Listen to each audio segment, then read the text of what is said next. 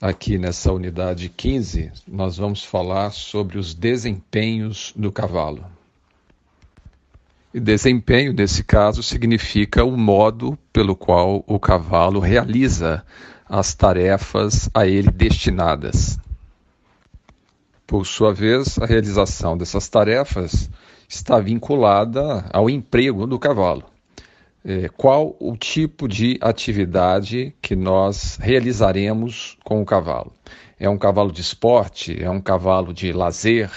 É um cavalo destinado a concursos de, de equitação?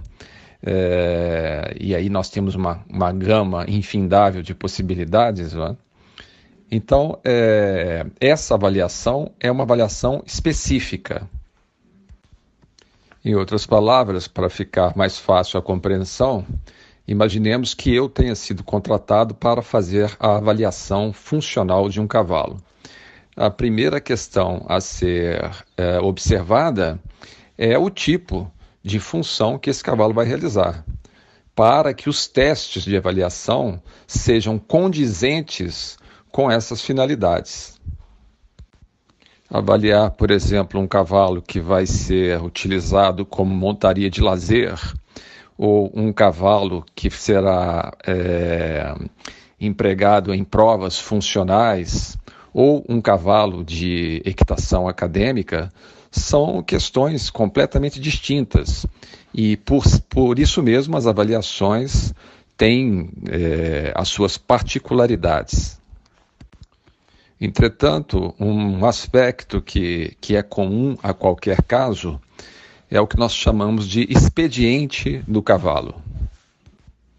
E aqui nós chamamos de expediente o comportamento do cavalo quando ele está executando as suas funções, né? ou seja, se ele tem bom expediente ou se ele tem um mau expediente.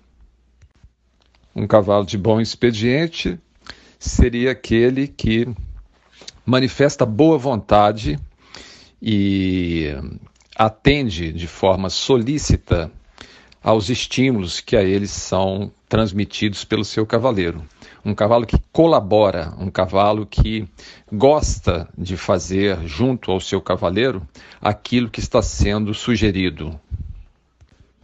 Por sua vez, um cavalo de mau expediente é aquele cavalo de temperamento letárgico, é? indolente, preguiçoso, que manifesta má vontade, não colabora com o cavaleiro, não sente satisfação em corresponder àquilo que a ele está sendo solicitado. Essa característica, né, o, o expediente, o bom expediente, a boa vontade, talvez seja a mais eh, valiosa de todas as virtudes que um cavalo poderia apresentar. E para nós identificarmos se um cavalo tem bom expediente ou não, é preciso montá-lo. Montá-lo de várias maneiras e realizar juntamente com ele aquelas funções que a ele serão cobradas. É? E isso precisa ser feito por alguém que tenha conhecimento, experiência, competência, sensibilidade. Por incrível que possa parecer, é muito comum as pessoas fazerem a aquisição de cavalos sem submetê-los a essa avaliação.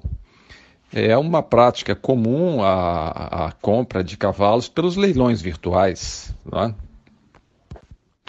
Nada pode ser mais despropositado do que nós comprarmos um cavalo à distância. Eh, são muitos aspectos a serem avaliados. É? E todos eles demandam uma oportunidade presencial. Em geral, o resultado de aquisições realizadas sem as devidas avaliações é a decepção. Para finalizar, nós gostaríamos de deixar aqui uma recomendação. Nunca deixem de fazer avaliações antes da aquisição de cavalos.